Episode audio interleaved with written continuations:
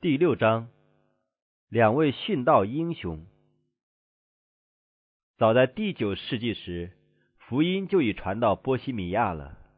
那时，圣经业已译成通行的方言，礼拜聚会也用普通的语言。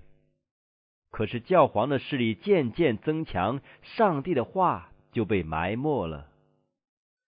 教皇归沟利七世既从事压制诸王的威风。又专心于奴役各地的人民，于是便颁布旨意，禁止用波西米亚语举行礼拜。教皇声称，全能者乐意叫人用一种听不懂的语言举行礼拜。正因人们没有遵守这个法则，所以发生了许多的弊病和异端。罗马教廷用这种方法消灭圣经的光辉，使人民陷于黑暗之中。然而，上帝已经另有安排，我要保守他的教会。有许多瓦典西人和阿比坚斯人于此时因受逼迫而被驱逐，离开法国和意大利的家乡，来到波西米亚。这些人虽然不敢公开传道，但他们却热心的秘密工作，真的信仰就如此一世纪一世纪的保持下来。在胡斯以前。波西米亚境内曾有多人起来，公然指责教会的腐败和社会的荒淫。他们的工作引起了普遍的注意，罗马教廷因而警惕起来，发起镇压信从福音者的运动。这些信徒被迫在森林和山野中举行礼拜，于是教皇派兵去剿灭他们，其中有许多被杀戮的。再过不久。教会宣布，凡偏离罗马教礼拜仪式的人都必须受火刑。许多基督徒虽然牺牲了性命，他们却指望着自己所信真理的最后胜利。在那些宣讲唯有相信定十字架的救主才有救恩的人中，有一位在殉道的时候说：“真理死敌的威力现在固然能战胜我们，可是这绝不是永久性的。”将来从平民中必有一个手无寸铁、没有权威的人起来与他们对抗，他们也不能胜过他。此时离路德马丁的日子固然还远，但这时已经有一个人起来，他反抗罗马教廷的见证将要震撼寰宇。胡斯·约翰出身卑微，早年丧父。他敬虔的母亲任命教育和敬畏上帝的心，乃是最宝贵的基业，便设法为他的儿子争取这个权益。胡斯先在公立学校读书，后来进布拉格大学为免费生。他的母亲陪他到布拉格去。他既是寡妇又贫穷，就没有什么属世的财物可以送给他的孩子。可是，在进城之前，他和孩子一同跪下祷告，为他求天父的厚恩。当时母亲可没有想到，所献上的祷告要如何蒙应允。在大学里，胡斯好学不倦，进步极快。同时，他那纯正的人格和温雅可爱的风度，博得一般人的尊敬。那时，他是罗马教会的忠实信徒，经常的热心寻求教会所自称有权赐予的福分。在某次大节期时，他在一个神父面前认罪之后，便从自己囊中捐出仅存的几文钱，随即又参加游行，为要在所应许的大赦上有份。大学毕业后，胡斯现身做神父，随即扶摇直上，不久便在王庭有了地位。他同时在母校任教授，后来做了校长。过不几年。他竟成了国人敬仰、天下闻名的俊才了。然而，胡斯开始改革运动，乃是在另一个服务地点。他做了神父数年之后，被委座布拉格城内伯利恒堂的传道士。该堂的创办者曾竭力主张用民间流行的方言宣讲圣经。这种常理虽为罗马教廷所反对，但在波西米亚境内始终没有完全停止。当时对圣经有认识的人极少，而且社会各阶层普遍存在着极腐败的现象。胡斯毫不留情的斥责这些罪恶，用圣经的话来加强他所宣传真实和纯正的道理。这时，布拉格的一位市民耶罗米，就是后来和胡斯密切合作的一位，从英国带了威克里夫的一些作品回来。同时，英国皇后本为波西米亚的公主，既因威克里夫的教训而悔改信主，就设法使威克里夫的作品能在波西米亚普及起来。胡斯读了这些作品，深感兴趣。他相信作者必是一个真诚的基督徒，他也大致上赞同威克里夫所提倡的改革。胡斯这时已经在无意之中走上了一条必要使他与罗马教廷决裂的道路了。此时，有两个学者从英国来到布拉格，他们与领受了真光之后，就来到这遥远的地带进行宣传福音。他们一开始就公开抨击教皇的至上权威，但很快就受到当局的制裁。他们不愿就此放弃自己的宗旨，于是改变了工作方式。他们既是传道人，又是艺术家，遂下手运用他们的技能。他们找到一个公共场所，在那里画了两幅图画。一幅画着基督进入耶路撒冷，是温柔的，又骑着驴，在后面有门徒穿着旧衣服，赤着脚跟从他；另一幅则绘着教皇巡行图，教皇身穿华丽的衣服，头戴三层冠冕，骑着一匹装饰富丽的马，前面有人吹着号筒开道，后面有许多威风凛凛的红衣主教、高僧。教长等相随，这两幅意味深长的图画，人人看了无不注意。成群的人看了又看，而且都明白其中的意义。许多人看到基督的谦卑自虚和自称为基督仆人的教皇的骄傲自大，不得不因其间的差别而深受感动。布拉格合成轰动了，以致那两个外人不得不为自己的安全而离开。但他们所留下的教训却没有被人忘记。那两幅图画在胡斯心中留下了深刻的印象，使他更殷切的研究圣经和威克里夫的作品。这使他虽然还不能接受威克里夫所提倡的全部改革方案，但他对教廷的真面目却有了更清楚的认识。于是他更热切的斥责教廷的骄傲、野心和腐败。真光从波西米亚终于传到德国。因为布拉格大学中起了一次风潮，以致成百的德国学生自动退学，其中有许多人曾从胡斯那里得着有关圣经的知识，所以他们回国之后就在祖国将福音传开了。布拉格改革工作的消息传到罗马，不久就有命令叫胡斯去向教皇做交代。他若遵命前往，则难免一死。于是，波西米亚的国王和王后、布拉格大学贵族人士和政府人员联名请求教皇准胡斯留在布拉格，而派代表去罗马。教皇非但没有允准，反而继续进行审问，并判胡斯的罪，又向布拉格全城宣布了一道咒诅令。在那个时代，教皇无论向哪一地宣布咒诅令，就必引起普遍的惊慌。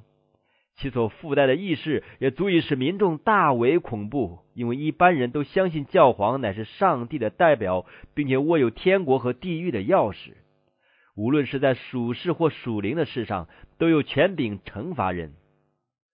他们相信，一个地区既受教皇咒诅，该地居民就不可能进入天国了，而且在那里死了的人，除非教皇取消禁令，一概无法升天。我要充分表明这种可怕的灾祸起见，一切宗教聚会都停止了，教堂也关闭了，婚礼只能在教堂外院举行，死人不得葬在教会的墓地，也没有神父来主持丧礼，所以死人只得葬在山沟或野地里。罗马教廷想用这种足以吓人的手段来控制他们的良心。于是，布拉格全城大大骚动了。许多人斥责胡斯为他们的货源，并声称非把他交给罗马教廷去承办不可。为平息这次风波起见，胡斯暂时避到他自己的本乡。他写信给留在城里的朋友说：“我为了避免让恶人自取永久的咒诅，同时不为近前的人惹起患难和逼迫起见。”乃依照耶稣基督的教训和榜样，从你们中间退避出来。我隐退的另一个原因，乃是恐怕我留在城里，不虔诚的神父们就一直不许人在你们中间传道。可是我离开你们，并不是为要否认神圣的真理，只要有上帝帮助，我甘愿为真理牺牲性命。胡斯没有停止工作，他周游乡间，却也有成群的人听他讲道。如此，教皇为镇压福音而采取的措施，反而使福音更加广传了。我们凡事不能抵挡真理，只能扶助真理。胡斯在这一段经历中，思想上所经过的一番痛苦挣扎是可想而知的。教会虽然正在向他大发雷霆，想要把他制服，他却还没有否定教会的权威。在他看来，罗马教还是基督的心腹，教皇也是上帝的代表和代理人。胡斯所反对的乃是权威的滥用，而不是这原则的本身。因此，他理智所能了解的事实和他所原有的信仰信条之间起了剧烈的战争。他既相信教会的权威是正确而绝无错误的，那么他为什么又不得不抗拒这权威呢？他看出来，若是服从，就要犯罪。可是所服从的既是绝无错误的教廷，又何至有这种结果呢？这是他无法解决的问题，又是时时刻刻叫他极其苦恼的疑难。他所能想出来的最近情理的解释，乃是当时的教廷重蹈了旧主时代犹太首长们的覆辙，以致教会的神父们已经腐化了，并滥用合法的教权去进行不合法的事。于是他为自己定了一个原则，也教训别人这样做。那就是圣经的训言，通过人的理性，必须作为良心的准则。换句话说，那唯一绝无错误的向导，乃是上帝在圣经中所讲的话，而不是教会界的神父们所讲的话。布拉格的紧张空气渐渐缓和下来了。于是胡斯回到伯利恒堂，以加倍的热心和勇敢传讲上帝的道。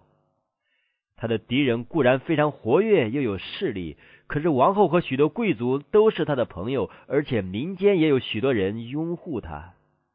许多人看到他的纯正而高尚的教义和廉洁的生活，再看到罗马神父们所传败坏的教义和他们贪婪淫荡的作风，就认为同胡斯站在一条阵线上是光荣的。以前胡斯是单独工作的，如今有前在英国接受威克里夫教训的耶罗米来参加改革工作。从此，二人生则同生，死则同死。耶罗米有足以博得众人敬仰的聪明，在口才和学识方面尤其特长，但在德行和意志坚强方面，则胡斯较为伟大。他那稳重的判断力足以抑制耶罗米易受冲动的感情。耶罗米也看出胡斯的高贵品质，故能虚心接受他的劝告。在二人合作之下，宗教改革的工作。就更迅速的展开了。上帝使大量的真光照耀在这两位蒙拣选的人心中，又将罗马教的许多错谬道理向他们显明，但他们并没有领受到上帝所要赐给世人的全部真光。上帝要借他的仆人带领世人脱离罗马教的黑暗，可是他们必须遭遇到许多巨大的障碍，所以上帝根据他们所能领受的程度，逐步引领他们。他们不能一次领受全部真光，他们好像长久住在黑暗中的人，如果突然见到中午的日光，倒要闭眼不敢看了。因此，上帝根据众人所能领受的，将真光一点一点的启示给改革运动的领袖们。从一世纪到另一世纪，必有忠心的工作者相继兴起，在改革的路上更进一步的领导众人。这时，罗马教的分裂形势继续发展。后来，竟有三个教皇争夺着至尊权。他们的争执使得整个基督教界充满了罪恶和扰乱。他们彼此咒骂还不以为足，后来竟至采用武力，于是各都招兵买马，筹备战争。但他们必须先设法筹款，为要达到此一目的，他们就出卖教会的馈赠、地位和福惠。神父们也跟着上级的领导学习，采用贿赂和武力打倒自己的对头，来巩固自己的地位。胡斯则日益勇敢的痛斥这些人披着宗教外衣所进行的罪恶行为。民众也公开控诉罗马教的首领们为基督教界一切痛苦的祸根。于是，布拉格城血腥的战争似乎即将爆发了。正如古时一样，上帝的仆人被斥为使以色列遭灾的，于是全城再度受到教皇的咒诅令。胡斯则又避到本乡去。他在伯利恒堂中心传道的工作就此结束了。此后，在他为真理殉身之前，他将要在更广大的据点上向全世界基督教徒做见证。为了清除当时扰乱欧洲全地的祸害起见，终于在康斯坦斯召开了一次宗教会议。这会议乃是经西吉斯孟皇帝示意，而由互相敌对的三个教皇中的约翰二十三世出名召集的。教皇约翰本人是最不希望举行这一次会议的，因为他自己的人格和作风，即或根据当时僧侣们低下的道德标准来说，也是经不起考验的。但无论如何，他是不敢违抗西吉斯孟皇帝意思的。会议的主旨乃在解决教会分裂的问题，并根除异端。所以，其他两个教皇和宣传新教义的主要人物胡斯皆被邀出席。两个教皇为求安全起见，未敢亲自莅临，只委派代表赴会。教皇约翰虽然是会议的召集人，却也有不少顾虑。他一方面恐怕皇帝蓄意把他废掉，一方面又怕有人要追讨他玷污教皇位分的种种恶行，以及他走上教皇宝座所犯的罪案。但在他进入康斯坦斯的时候，他依然大张声势，耀武扬威。在侍从的人中有最高级的僧侣和大队臣仆，全城的神父和长官陪同成群的市民都出去欢迎他。在他的头上有黄金的华盖，有四位首长高擎着，在前面还抬着圣体、弥撒祭使用的饼。各红衣主教和贵族们的服装也令人望而生畏。同时，另有一位旅客在走进康斯坦斯。胡斯知道前面所等待着他的危险。他和朋友们分离时，似乎是永别了。他在路上时，也感觉是走向火刑柱去。他虽然持有波西米亚王和西吉斯孟皇帝所发的护照，但他依然准备就死了。他写信给在布拉格的友人说：“弟兄们，我写有国王所发给我的护照，去应付我的许多死敌。”我完全相信一位全能的上帝和我的救主，我深信他必垂听你们的诚恳祈祷，将他的聪明智慧赐给我，使我有口才能以抵挡他们，并且他必赐给我圣灵，保守我站稳真理的立场，使我能勇敢的忍受试探、监禁，如果必要的话，就是死在酷刑之下也可。耶稣基督。既为他所爱的人受苦留下榜样，使我们也要忍受一切痛苦以致得救，这又何足为怪呢？他是上帝，我们是他所造的；他是主，我们是他的仆人；他是全世界的主宰，我们是卑微必死的世人。虽然如此，他还要受苦，所以我们为什么不也受苦呢？尤其是当我们受苦难时，就是洁净了我们。所以，亲爱的，如果我的死能为基督增光，你们就求主让死亡速速临到我，并求他在我的一切患难中用恒忍的精神支持我。但如果我回到你们中间是更有益处的话，那么我们求上帝使我回来时不带有任何罪迹，就是说。叫我不避讳福音真理的一点一画，以便给我的弟兄留下好榜样。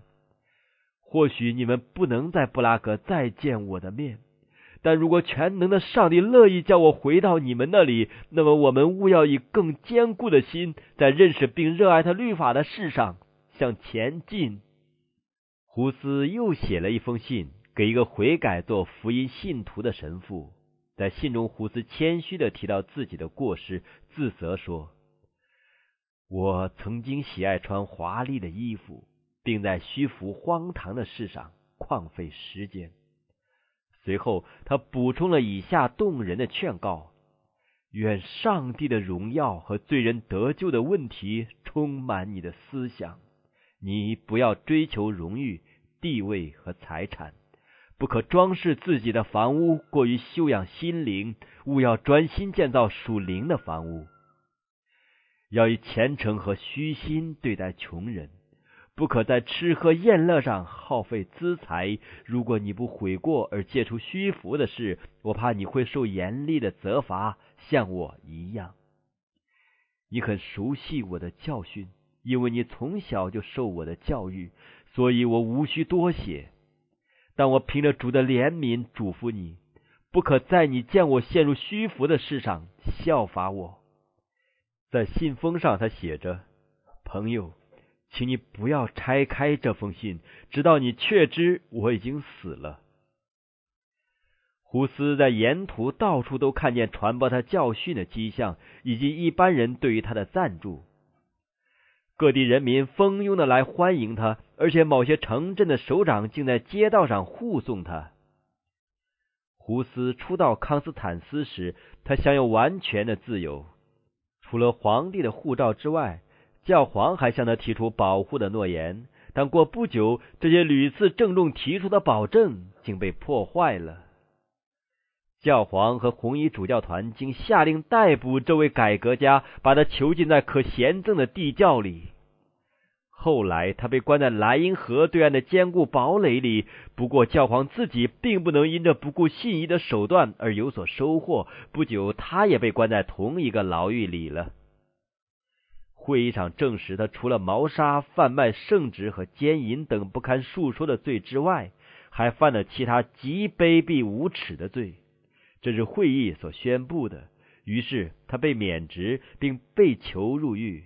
至于其他两个敌对的教皇，他们也被废除。会议则选了一个新的教皇。前一个教皇所有的罪行虽然远比胡斯控告神父们的罪行更为卑鄙，虽然胡斯也是要求教会在这些事上进行改革，但他免了教皇职分的同一个会议，转而加害于这位改革家了。胡斯之被监禁，在波西米亚引起了公愤。大有权势的贵族对此暴行向会议提出严正的抗议。当时皇帝也不认可，仍违反他所发的护照，所以也反对会议对于这位改革家所采取的手段。可是胡斯的敌人心地狠毒，意志坚决，他们用种种方法引起皇帝的偏见、恐惧和对教会的热心。他们花言巧语、强词夺理的证明，叛教徒或是有叛教行为的嫌疑犯，虽有皇帝或君王所发的护照，人也不应向他们守信。这样，他们终于胜利了。胡斯因疾病和监禁而身体衰弱了，因他所住地窖里的潮湿瘴气，使他生了一场大病，几乎丧了性命。后来，他又被带到议会上去。他全身带着锁链，立在那曾经发誓保护他的皇帝面前。在那一次长久的审讯中，他稳重的坚持了真理，并在许多国家和教会的领袖面前，对教廷的腐败罪行提出了严正而忠实的抗议。即使他必须考虑取消他的言论，或者是受死刑的时候，他就决定为道殉身。上帝的恩典支持了胡斯。在未宣判之前的几周内，上天的平安充满了他的心。他写信给朋友说：“我在牢狱里，手上戴着锁链，写着一封信。明天大概就要宣判死刑了。”将来我们靠着耶稣基督的帮助，能在来世甜美的安乐中再次会面时，你就必知道上帝曾经如何的怜悯了我，并在我的试炼和考验中用他的大能支持了我。胡斯在地窖的黑暗环境中展望到真理信仰的最后胜利。他在梦中回到他从前在布拉格讲道的会堂里，看见教皇和他的主教们在那里涂抹他在会堂墙上所画基督的像。这一个异梦令他非常的不安。可是翌日他又看见有许多艺术家将基督的像重新画到墙上去，并且画的更多，色彩更为美丽。有很多的观众围绕着这些艺术家，机智他们画完了，便说道。现在让教皇和主教们来吧，他们再不能涂掉这些画像了。这位改革家讲述这梦以后，就做结论说：“我认为这是必然的。基督的像是永远不能抹杀的。他们想要毁掉它，但将来必有比我更能干的传道人把这像描绘在众人的心里。”胡斯最后一次被带到议会前，那却是一次极大而声势显赫的集会，有皇帝、王侯、贵族的代表、红衣主教、主教、神父和当日旁听的广大群众。从基督教世界的每一角落，都有人来观看这第一个为争取信仰自由的持久战而牺牲的勇士。这次会议吩咐胡斯做最后的决定。他便表示不肯否定自己的言论，随即定睛望着那不顾羞耻违反自己誓约的皇帝说：“我是经过在场皇帝公开的保护和诺言而自动的出席这次议会。”西吉斯孟皇帝在众目睽睽之下面红耳赤，羞惭万分。罪状既已宣判，侮辱的方式便开始了。起先有主教们拿神父的礼服穿在囚犯身上，正穿的时候，他说：“我们的主耶稣基督被希律王送到比拉多面前时，人用白袍给他穿上，侮辱他。当害他的人再度逼他收回自己言论的时候，他便面向群众说：‘如果收回，我将有何面目望天呢？’”又怎能见那些听过我传讲纯正福音的人群呢？不，我重视他们得救的问题，过于这个已经定了死刑的身体。随后，主教们将礼服一件一件的从他身上剥下来，每剥一件就咒诅一次。最后，他们给他戴上一顶纸糊的尖帽子，在上面画着可怕的妖精鬼怪，并在前面写着“叛教罪魁”。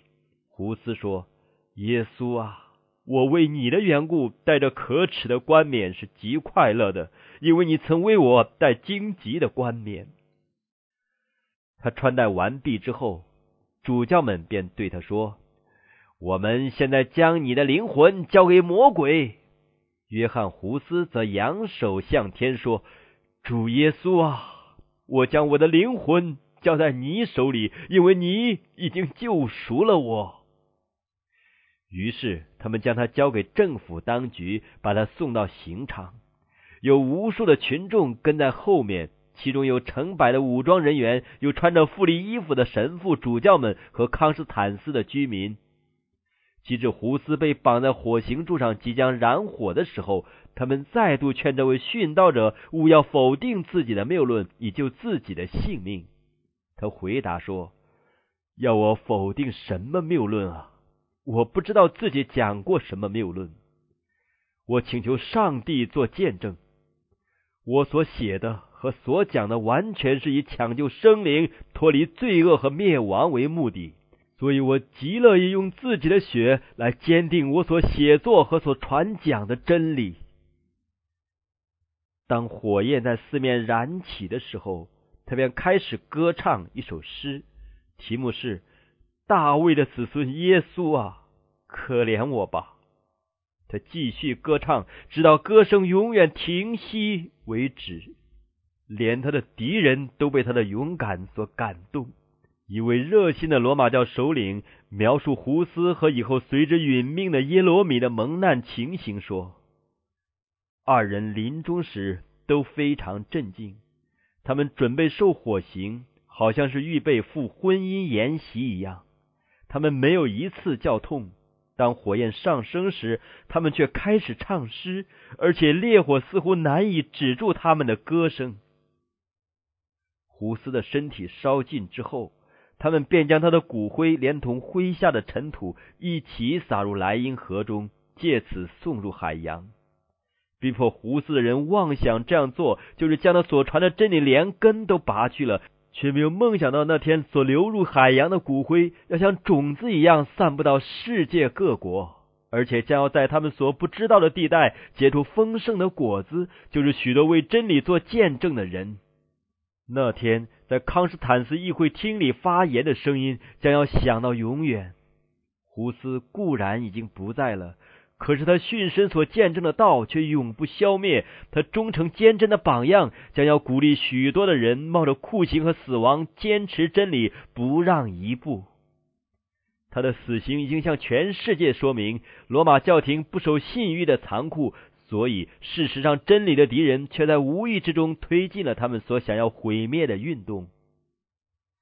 此后，康斯坦斯将要再竖起一个火刑柱。另一个见证人的血必须为真理做见证。耶罗米向胡斯辞别的时候，曾勉励他勿要刚强坚稳，并说：如果胡斯遇到危险，他必定亲自赶去相助。所以，这位忠实的门徒一听到这位改革家被监禁，就立即准备履行他的诺言。他没有得到通行护照，只带着一个人为旅伴，便向康斯坦斯出发了。他一到那里，就发觉自己不能做一点有助于营救胡斯的事，只是徒增危险而已。于是他逃出了那地方，但中途被逮捕了，并加上锁链，由一队兵士押到康斯坦斯。在他第一次站在议会，想对控告他的人为自己辩护时，会众喊叫说：“把他烧死！把他烧死！”他们将他关在牢狱里，用锁链把他锁住，使他保持一种不自然的姿势，使他受非常的痛苦。他所吃的只是面包和清水。过了几个月，耶罗米因监禁的痛苦，以致病得很重，几乎丧命。他的仇敌恐怕他死去，就减轻了他的痛苦。此后，他继续被监禁达一年之久。胡斯殉道的结果，并不如罗马教会所希冀的一样。皇帝所发护照的被破坏，引起了普遍的公愤。于是议会定义不焚烧耶罗米，而尽力设法使他放弃自己的信仰。他们把他带到会场上，吩咐他放弃自己的信仰，否则必受死刑。其实，鉴于他所已经受的痛苦，如果在他初被监禁时就致死他，倒是善待他了。如今衰弱的病体、监牢里的严酷，以及焦虑和悬念的摧残，又因与朋友的隔离，再想起胡斯的死亡，他灰心极了。他一时向议会屈服，表示愿意依从议会的决定。他岂是顺服罗马教的信条，并接受议会罪责威克里夫和胡斯之教义的议案？只是声明对他们所讲的神圣真理仍然相信。耶罗米想用这种权宜之计抑制良心的责备，苟存性命。可是，在他回到寂寞的牢狱之后，他便更清楚的认识到自己作为的真相。他想起胡斯的勇敢和忠诚，才考虑到自己如何否认的真理。他想起自己起誓要服侍的主，如何为他的缘故忍受了十字架的死。在他屈服之前，他身体虽受痛苦，但精神上仍因确知得蒙上帝的喜悦而有安慰。如今悔恨和怀疑使他精神上非常痛苦了。他也知道，如果与罗马教廷妥协到底，他势必做更多的让步。他所已经走上的路，结果必是完全的叛道。于是他下了决心，再不为苟免暂时的痛苦而否认他的主。不久，他又被带到议会前。他第一次的屈服未能使审问他的人满意，他们嗜杀了心，因胡斯的死而受了鼓舞，非得新的对象一成其欲不可。耶罗米若想苟全性命，就必须毫不保留的放弃真理。可是他已经决心辨明自己的信仰，并跟随他殉道的弟兄到火刑场去。这次，耶罗米否定了他第一次的反悔。并以临死者的身份要求有机会为自己辩护。主教们恐怕他的话发生太大的影响，就限定他对控告的罪状或承认或否认。耶罗米就向这种残酷和不公正的待遇提出抗议，说：“你们把我关进在污秽、肮脏、臭恶、可怕的牢狱中，也不给我一样虚用的东西，已有三百四十天了。”然后你们才把我带出来，并依着我仇敌的意思，不肯听我为自己辩护。如果你们真是智慧人，又是世界的光，那么务要谨慎，免得你们违背正义。至于我本身，只不过是一个软弱而必死的人，我的性命无关紧要。我现在劝你们不可下不公正的判决，还是为了你们，而不是为自己着想。大会终于准了耶罗米的要求，于是他当着众人跪下祈祷，求圣灵指引他的思想和言语，叫他不要说什么与真理相悖或不与救主相称的话。上帝向早期的门徒所发的应许，那天实现在耶罗米身上了。那应许说。你们要为我的缘故被送到诸侯君王面前。你们被交的时候，不要思虑怎样说话或说什么话。到那时候，必赐给你们当说的话，因为不是你们自己说的，乃是你们父的灵在你们里头说的。结果，耶罗米的话引起了普遍的惊异和感佩，连他的仇敌也不得不稀奇，因为他被囚在地窖里已有一年之久。非但不能看书，就是什么东西也都看不见。同时，他不断的受肉体上的痛苦和思想方面的焦虑。但这次他所提出的理由是那么清晰而有力，好像是他在牢狱中有过良好的机会进行研究的一样。他是听众想起古时被不公正的法官所定为有罪的许多艺人。几乎每一代都有一些人存心要为同胞造福，却被众人所诬告、所唾弃。但过了许久，才发现这些人是配得尊敬的。连基督耶稣也曾被不公正的议会判为犯法者。耶罗米前次反悔时，曾赞同的定胡斯为有罪的判决，但现在他声明懊悔了，并为胡斯的无罪和圣洁做了见证。他说道。我从小就认识他，他是一位最善良的君子，又公道又纯洁。他虽然无罪，却仍被定罪。如今我也准备要死，我绝不因我敌人和做假见证之人所准备加在我身上的痛苦而畏缩。有一天，他们终要为他们欺骗的行为向那不能受欺骗的上帝交代。耶罗米又为他自己一度否认真理的罪行痛恨自责，说：“我从少年直到如今所犯的罪行中，没有一样像我在这里赞同你们承办威克里夫和我的粮食已有胡斯的案件上所犯的罪，使我更加悔恨。是的，我从心中认罪，并痛悔当初因怕死而可耻的畏缩，并否定了他们的教义。”所以，我现在恳求全能的上帝饶恕我一切的罪，特别是这一个最可恶的罪。于是，耶罗米指着审判他的法官，肯定的说：“你们定了威克里夫和胡斯约翰的罪，不是因为他们破坏了教会的教义，乃是因为他们谴责了僧侣们许多不名誉的事，他们的奢侈和骄傲，以及主教和神父们的一切罪行。”维克里夫和胡斯二人所传讲的事实是无可驳斥的，所以我同他们一样相信并宣明这些事实。讲到这里，耶罗米的话被人打断了，主教们大为震怒，喊叫说：“我们还需要什么证据呢？大家亲眼看明，他是最顽固的叛教徒。”耶罗米很坚定的说：“什么？你们以为我怕死吗？”你们把我关在比死还可怕的地窑已有一年之久。你们对待我比对待土耳其人、犹太人或化外人更加惨无人道，以致我的皮肉竟活活的腐烂了。虽然如此，我不怨天尤人，因为大丈夫没有为自己哀哭的。但我不得不因你们这样野蛮的虐待一个基督徒而惊奇。说到这里。会场上又爆发了一阵狂怒，他们就把耶罗米匆匆的带回到牢狱里去了。但会场中有一些人因耶罗米的话受了深刻的印象，所以他们想设法营救他。于是教会的权贵们去探访他，劝他勿要服从议会。他们向他提出最动心的理由来奖励他放弃反对罗马教的立场。但耶罗米像他的主一样。在以全世界的荣华富贵诱惑他的时候，依然坚立不动。他说：“你们用圣经的话证明我有错，我就一定放弃这错误。”诱惑他的人回答说：“圣经？难道一切的问题都要用圣经来批判吗？若不是先经教会来解释圣经，谁能明白其中的话呢？耶罗米回答说：“难道人的遗传比我们救主的福音更加可信吗？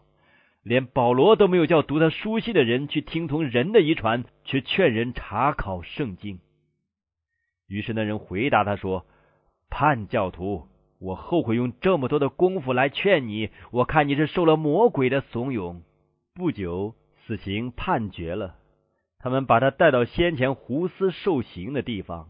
他走向刑场的时候，一路歌唱着，脸上发出喜乐和平安的光彩。他仰望着基督，所以死亡在他身上已失去了恐怖的力量。即至执行死刑的人到他背后去燃点新柴的时候，耶罗米喊叫说：“到前面来吧，当着我面把火点起来。假使我惧怕的话，我早就不会到这里来了。”他最后的几句话，就是在火焰烧起来的时候的祈祷：“主全能的父啊，可怜我，饶恕我的罪吧！你知道我一直是热爱你的真理的。”于是他的声音止息了，但他的嘴唇继续默祷。及至焚尽，他们便像对待胡斯一样，将耶罗米的骨灰和麾下的尘土收拾起来，丢在莱茵河里。上帝的这两位忠心的晴光者就这样牺牲了。可是他们所宣讲的真理光辉是永远存在的，他们英雄的典范必永垂不朽。人想阻止那正在破晓的新纪元，还不如设法叫太阳倒退一度呢。胡斯的殉难在波西米亚全境引起普遍的愤慨和惊异，全国的人民都认为他是因神父们的阴毒和皇帝的奸诈而牺牲的。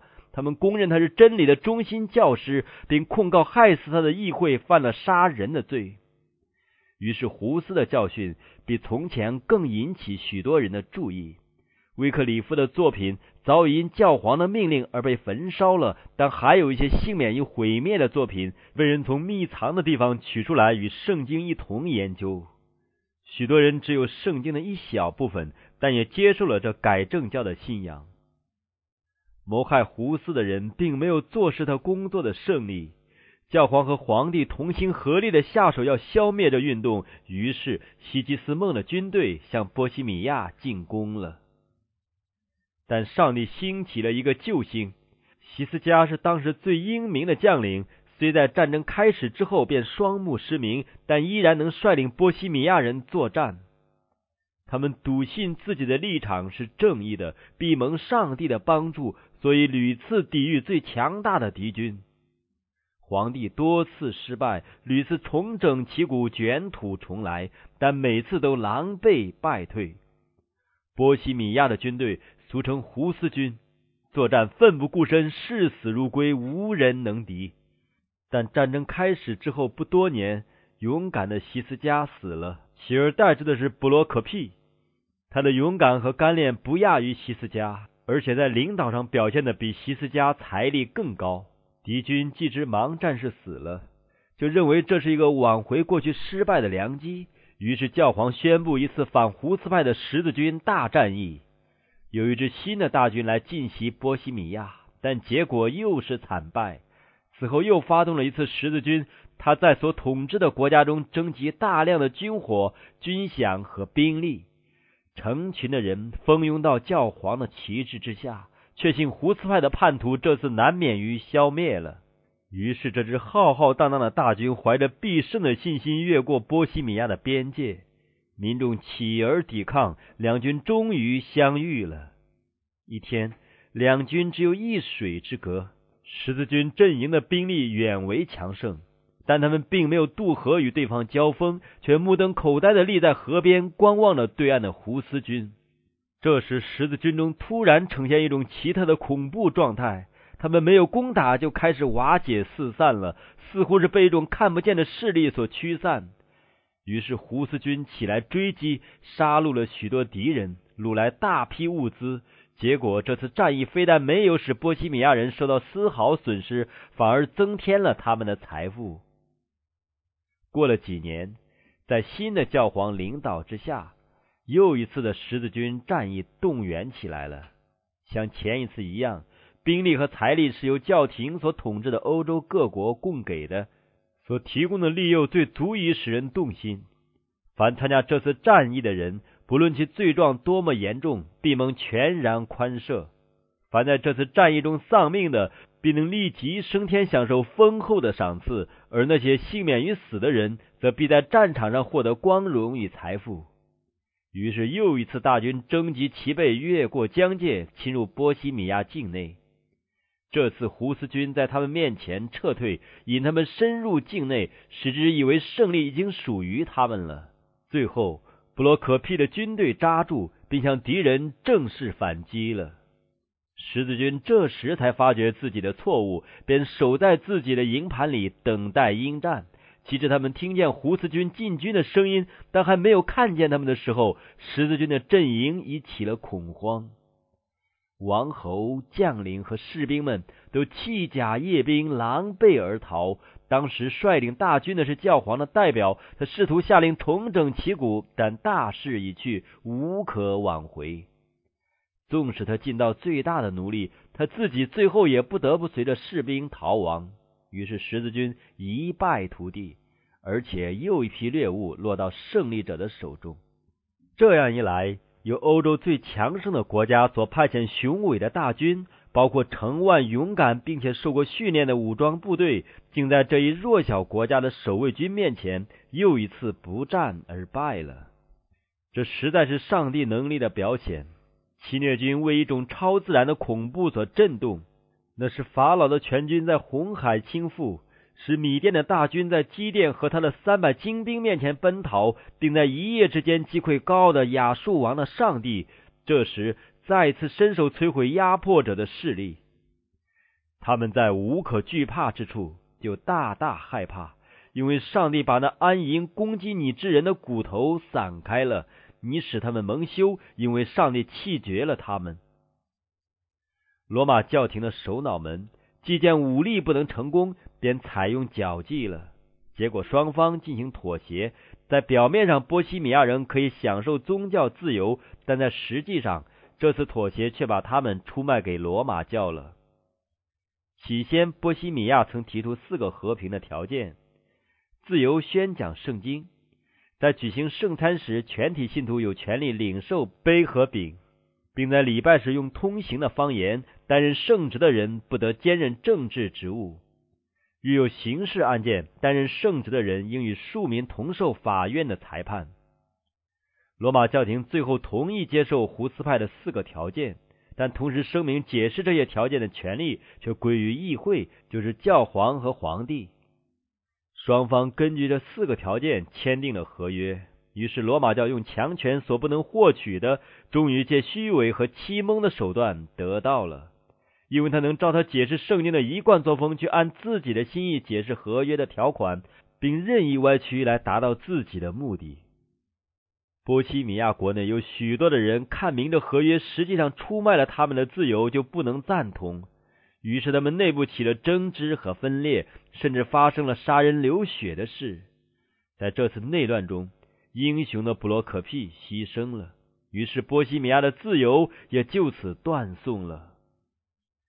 出卖胡斯和耶罗米的西基斯孟皇帝做了波西米亚王，他不顾自己发誓保护波西米亚人自由权的诺言，却进行恢复教皇的势力。其实他如此效忠罗马，对自己并没有什么收获。他过了二十年辛劳艰危的生活，由于长期无谓的战争。他的兵力耗损殆尽了，他的国库也取用一空。在他做了波西米亚王仅仅一年之后，他便与世长辞，并留下一个岌岌可危、内战将起的国家和一个遗臭万年的骂名。骚动、纷争和流血的事相继发生，外国的军队再度侵入了波西米亚的境界，而国内的分裂状态继续扰乱全境。凡忠心信服福音的人都遭到血腥的逼迫。有一些信徒在与罗马教廷订立合约之后，便信从了他的错没有道理；但那些固守真道的人却团结在一起，并组成了一个独立的教会，定名为弟兄联盟。他们为此受到各界的咒骂，但他们仍坚定不移。他们被迫退到森林和山洞里去避难，但仍聚集诵读圣经，并一同敬拜。他们秘密的派遣使者到各国去，截至到处有孤立的真理教徒，这一城几个，那一城几个，而且这些都是众人逼迫的对象。他们也得到消息，在阿尔卑斯山中有一个古老的教会，以圣经为信仰的基础，并抗议罗马拜偶像的种种腐败现象。他们听得这个消息，大为欣喜，于是就开始与瓦典西的信徒取得联络。波西米亚的圣徒坚守着福音，忍耐的度过逼迫的黑暗。就是在最黑暗的时候，他们的眼目展望到将来，如同守夜的等候天亮。他们生在邪恶的时代中，但他们没有忘记胡斯的话。后来又为耶罗米所重述，就是天亮之前必须再等一百年。胡斯派的信徒对于这句预言的重视，犹如古时在埃及地被奴役的以色列人重视约瑟的遗嘱：“我要死了，但上帝必定看顾你们，领你们从这地上去。”十五世纪末叶，弟兄派的教会逐渐增多。他们虽然常受磨难，但比较起来还算平安。及至十六世纪初叶。他们在波西米亚和莫拉维亚所成立的教会单位共有二百之多，可见那能幸免于火柱和刀剑之害的渔民不在少数。他们终于看到胡斯所预言的新时代的破晓。